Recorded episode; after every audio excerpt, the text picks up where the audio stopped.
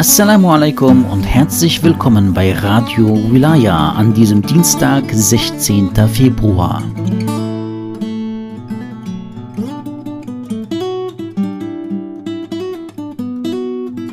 Heute hörst du eine Rede von Imam Ali a.s., worin er seine Anhänger zur Anstrengung, also zum Dschihad gegen den Gegner motiviert, zum Gehorsam gegenüber Allah aufruft und den Erfolg darin garantiert.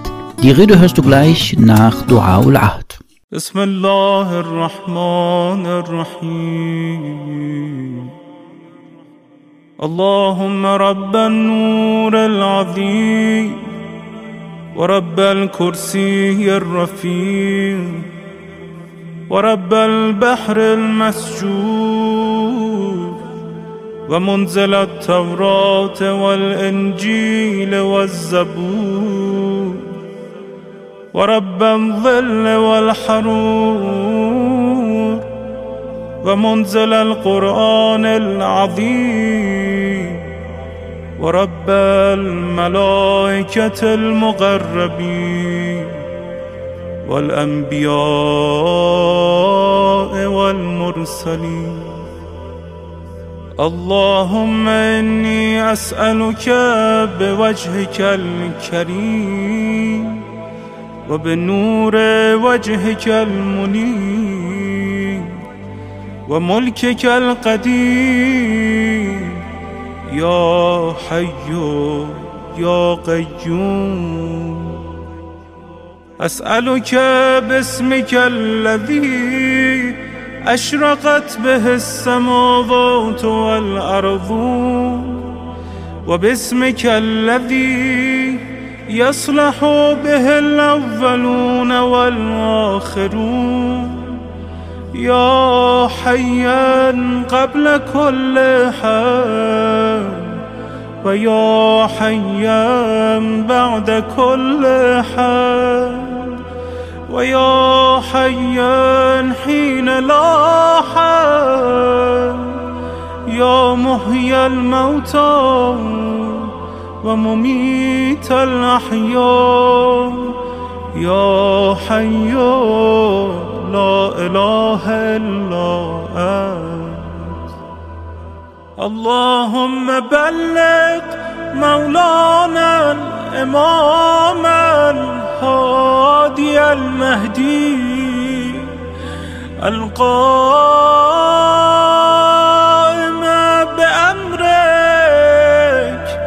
صلوات الله عليه وعلى آبائه الطاهرين.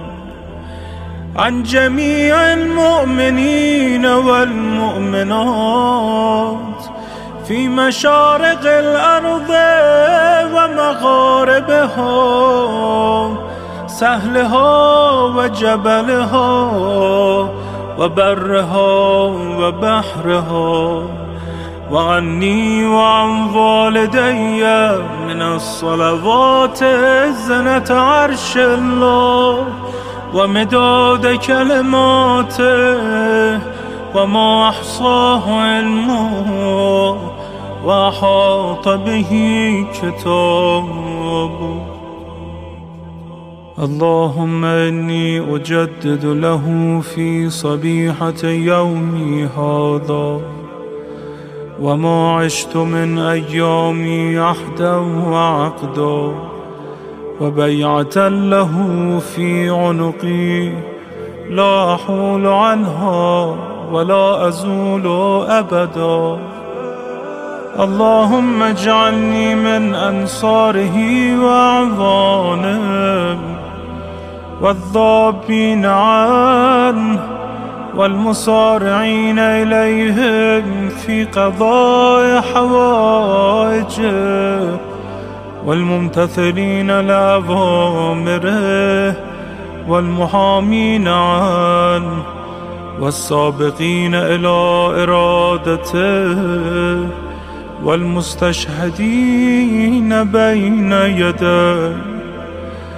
اللهم إن حال بيني وبينه الموت الذي جعلته على عبادك حتما مقضيا. فأخرجني من قبري مؤتزرا كفني شاهرا سيفي مجردا قناتي. ملبيا دعوة الداعي في الحاضر والبادي اللهم أرنا الطلعة الرشيدة والغرة الحميدة. وجه الناظري بنظرة مني إلي وعجل فرجه. وسهل مخرجه وأوسع منهجه واسلك بي محجته وانفذ أمره واشتد أزره واعمر اللهم به بلادك واحي به عبادك فإنك قلت وقولك الحق. ظهر الفساد في البر والبحر بما كسبت أيدي الناس.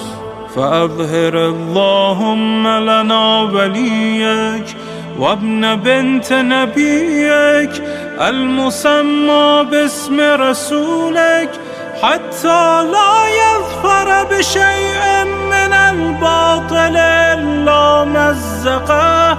ويحق الحق ويحققه واجعله اللهم مفزعا لمظلوم عبادك وناصرا لمن لا يجد له ناصرا غيرك ومجددا لما عطل من أحكام كتابك ومشيدا لما ورد من أعلام دينك وسنن نبيك صلى الله عليه وآله. واجعله اللهم ممن حصنته من بأس المعتدين. اللهم وسر النبي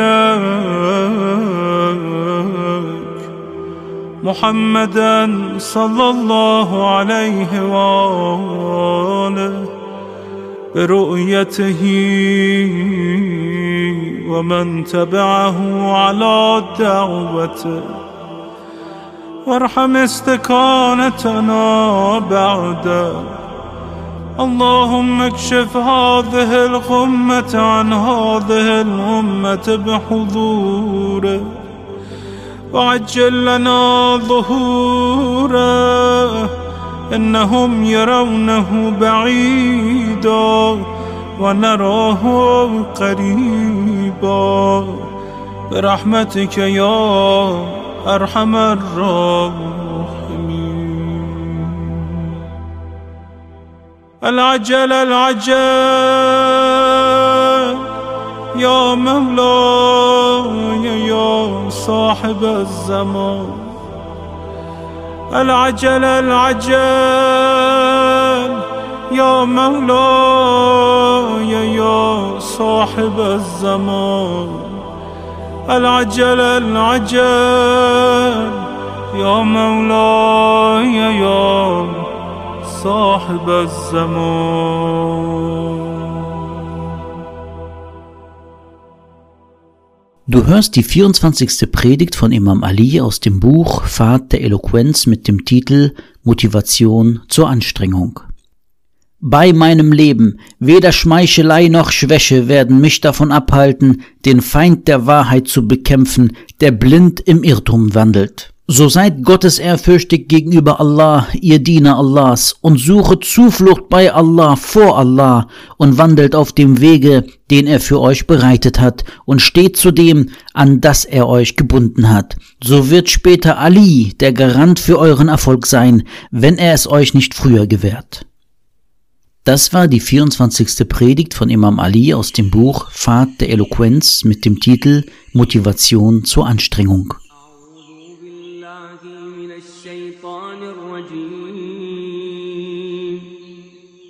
بسم الله الرحمن الرحيم.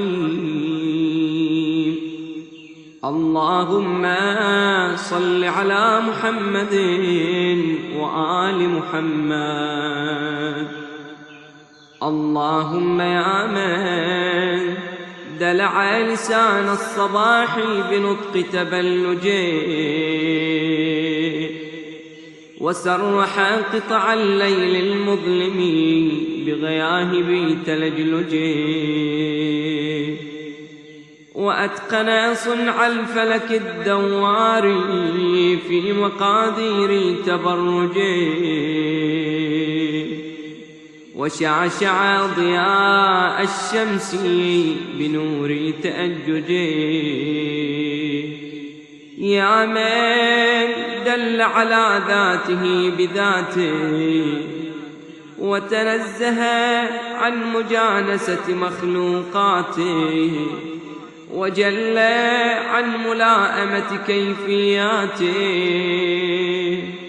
يا من قرب من خطرات الظنون وبعد عن لحظات العيون.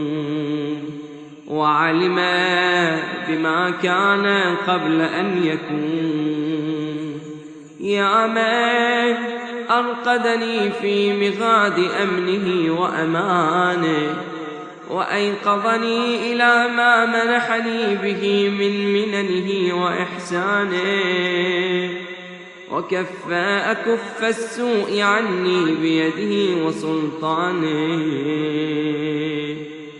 صل اللهم على الدليل إليك في الليل الأليل والماسك من أسبابك بحبل الشرف الأطول والناصع الحسب في ذروة الكاكل الأعبال والثابت القدم على زحاليف غاف الزمن الأول وعلى آله الأخيار المصطفين الأبرار. وافتح اللهم لنا مصاريع الصباح بمفاتيح الرحمة والفلاح. وألبسني اللهم من أفضل خلع الهداية والصلاح. وأغرس اللهم بعظمتك في شرب جناني ينابيع الخشوع وأجر اللهم لهيبتك من آماقي زفرات الدموع وأدب اللهم نزق الخلق مني بأزمة الكنوع إلهي إن لم تبتدئني الرحمة منك بحسن التوفيق فمن السالك بي إليك في واضح الطريق وإن أسلمتني أناتك لقائد الأمل والمنى فمن المقيل عثراتي من كبوات الهوى وإن خذلني نصرك عند محاربة النفس والشيطان. فقد وكلني خذلانك إلى حيث النصب والحرمان. إلهي أتراني ما أتيتك إلا من حيث الآمان. أم علقت بأطراف حبالك إلا حين باعدتني ذنوبي عن دار الوصال. فبئس المطية التي امتقت نفسي من خواغا. فواغا لغى لما سولت لغى ظنونها ومناغا. وتبا لغى لجرأتها على سيدها ومولاها. إلهي قرعت باب رحمتك بيد رجائي وخربت إليك لاجئا من فرط أغوائي وعلقت بأطراف حبالك أنامل ولائي فاصفح اللهم عما كنت أجرمته من زللي وخطائي وأقلني من صرعة ردائي فإنك سيدي ومولاي ومعتمدي ورجائي وأنت غاية مطلوبي ومناي في منقلبي ومثواي. إلهي كيف تطرد مسكينا التجأ إليك من الذنوب هاربا أم كيف تخيب مسترشدا قصد إلى جنابك ساعيا؟ أم كيف ترد ظمآنا ورد إلى حياضك شاربا؟ كلا وحياضك مترعة في ضنك المحول وبابك مفتوح للطلب والوغول وأنت غاية المسؤول ونهاية المأمول. إلهي هذه أزمة نفسي. عقلتها بعقال مشيئتك وهذه أعباء ذنوبي درأتها بعفوك ورحمتك. وهذه أهوائي المضلة وكلتها إلى جناب لطفك ورأفتك. فاجعل اللهم صباحي هذا نازلا علي بضياء الهدى. وبالسلامة في الدين والدنيا. ومسائي جنة من كيد العدا ووقاية من مرديات الهوى. إنك قادر على ما تشاء. تؤتي الملك من تشاء وتنزع الملك ممن تشاء وتعز من تشاء وتذل من تشاء بيدك الخير إنك على كل شيء قدير. تولج الليل في النهار وتولج النهار في الليل وتخرج الحي من الميت وتخرج الميت من الحي وترزق من تشاء بغير حساب. لا إله إلا أنت سبحانك اللهم وبحمدك. من ذا يعرف قدرك فلا يخاف. ومن ذا يعلم ما أنت فلا يهاب. ألفت بقدرتك الفراق وفلقت بلطفك الفلاق.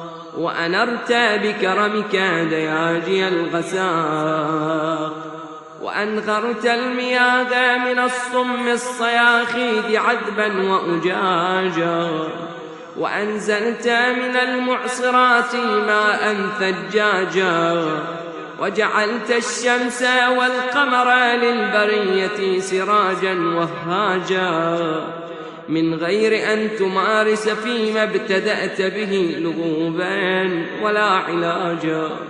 فيا من توحد بالعز والبقاء وقهر عباده بالموت والفناء. صل على محمد وآله الأتقياء. واسمع ندائي واستجب دعائي. وحقق بفضلك أملي ورجائي. يا خير من دعي لكشف الضر.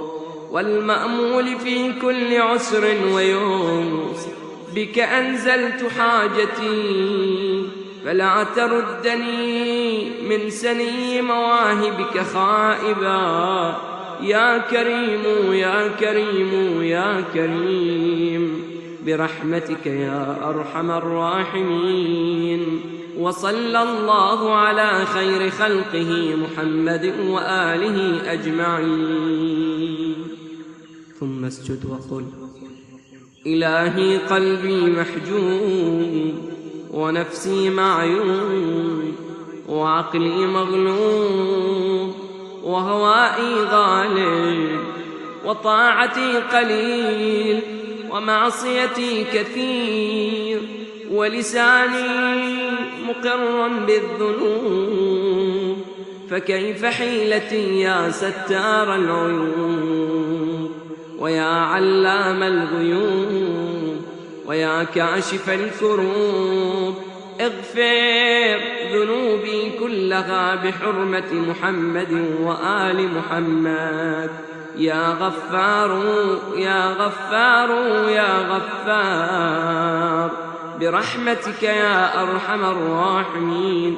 وصل اللهم على محمد وآله الطيبين الطاهرين.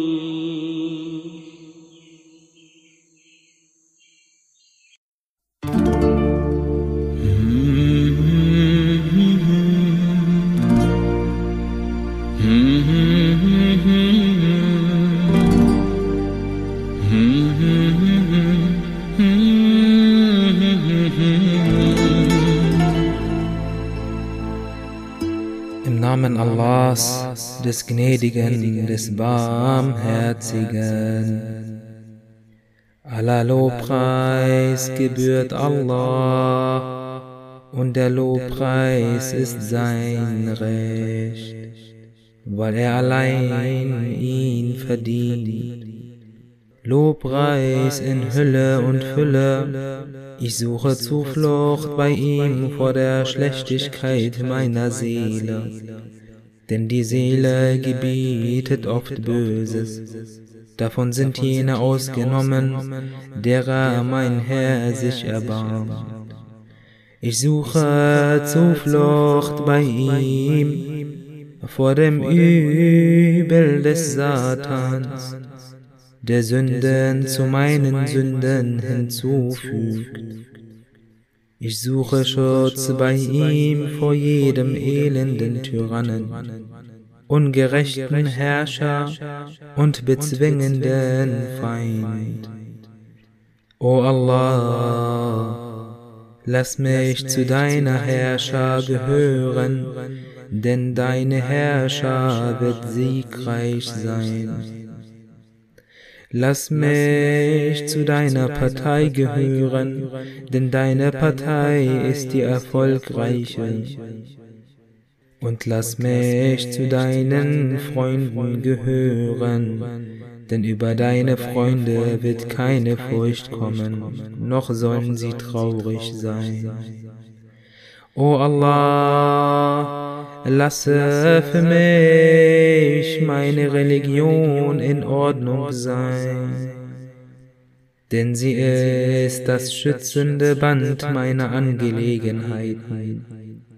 Lasse für mich mein Jenseits in Ordnung sein, denn es ist die Heimstätte meiner dauerhaften Bleibe. Und dorthin fliehe ich aus der Nachbarschaft des Abscheulichen.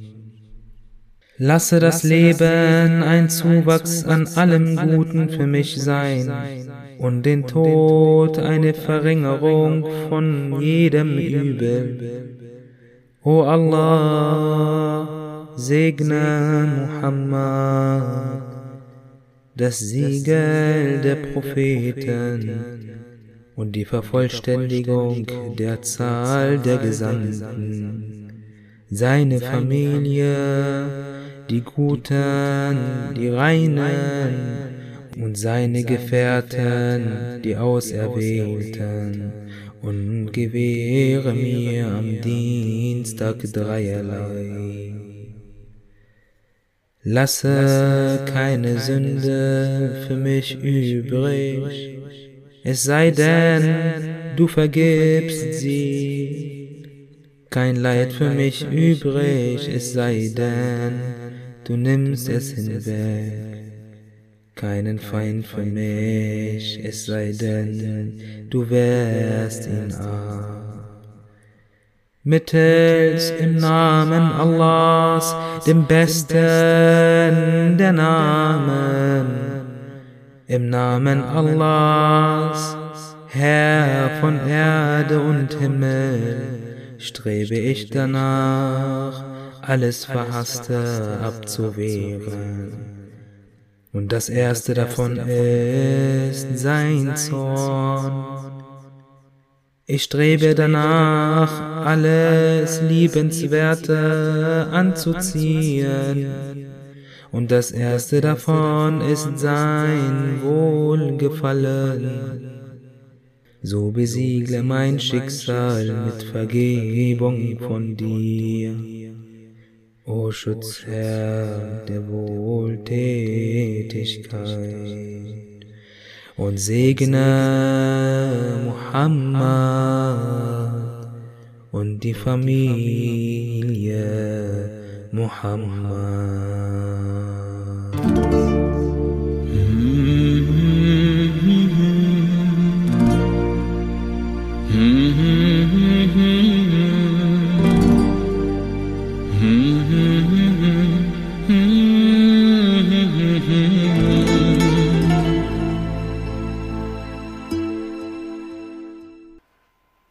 بسم الله الرحمن الرحيم اللهم صل على محمد وآل محمد Ilahi,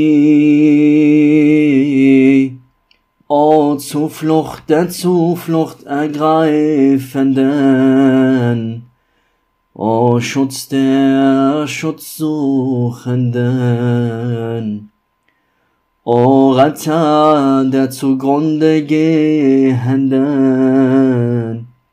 O Hüter der Elenden, O Begnadiger der Demütigen, O Erwiderer der Genötigten, O Schatz der Bedürftigen, O Heiler der Einsamen,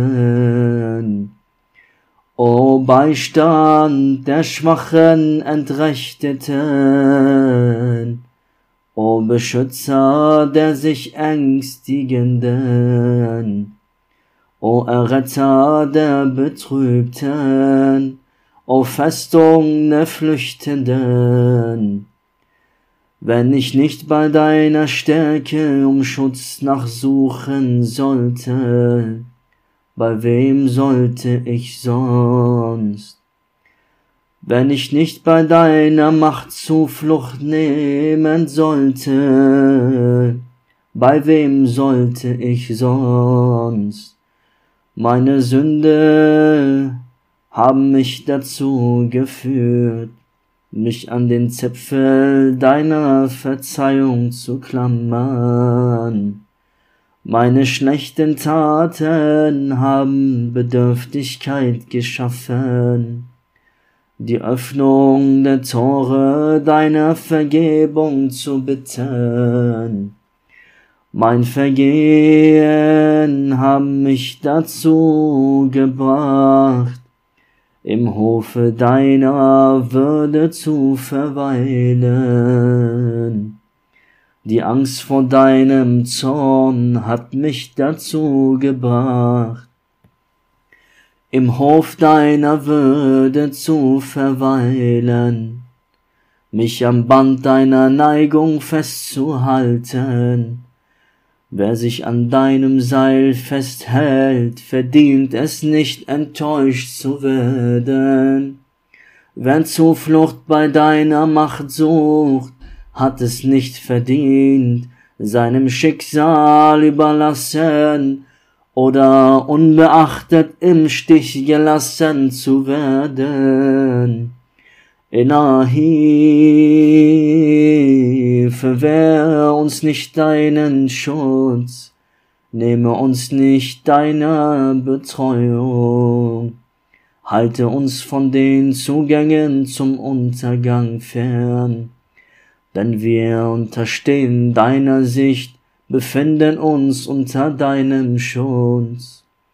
Ich bitte dich bei deinen Erlesenen deiner Engel, den Rechtschaffenen deiner Schöpfung, lasse über uns einen Schutzschirm, der uns vom Untergang errettet, uns von den Übeln fernhält, uns vor den Unglück unglücklichen Schicksalsschlägen behütet.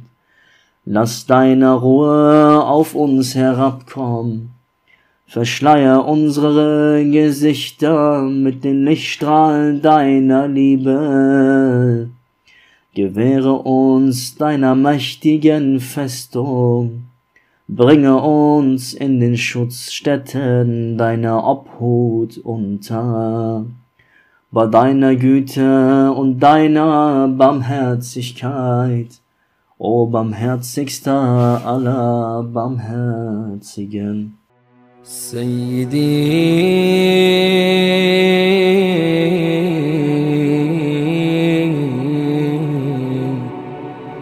أخرج حب الدنيا من قلبي.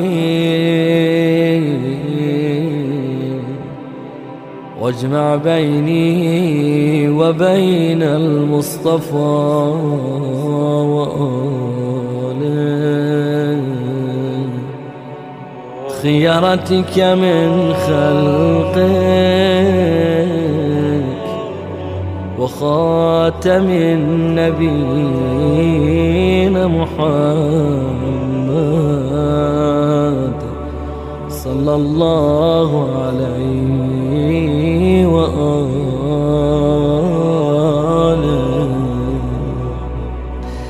وانقلني إلى درجة التوبة إليك وأعني بالبكاء على نفسي. فقد أفنيت بالتسويف والآمال عمري. وقد نزلت منزلة الآيسين من خيري. فمن يكون أسوأ حالا مني. إن أنا نقلت على مثل حالي إلى قبر لم أمهده لرقدتي. ولم أفرشه بالعمل الصالح لضجعتي Vielen Dank, dass du Radio Laya hörst. Nur zur Info, uns kannst du auch auf YouTube und Spotify hören. Wir wünschen dir einen gesegneten Dienstag. Assalamu alaikum.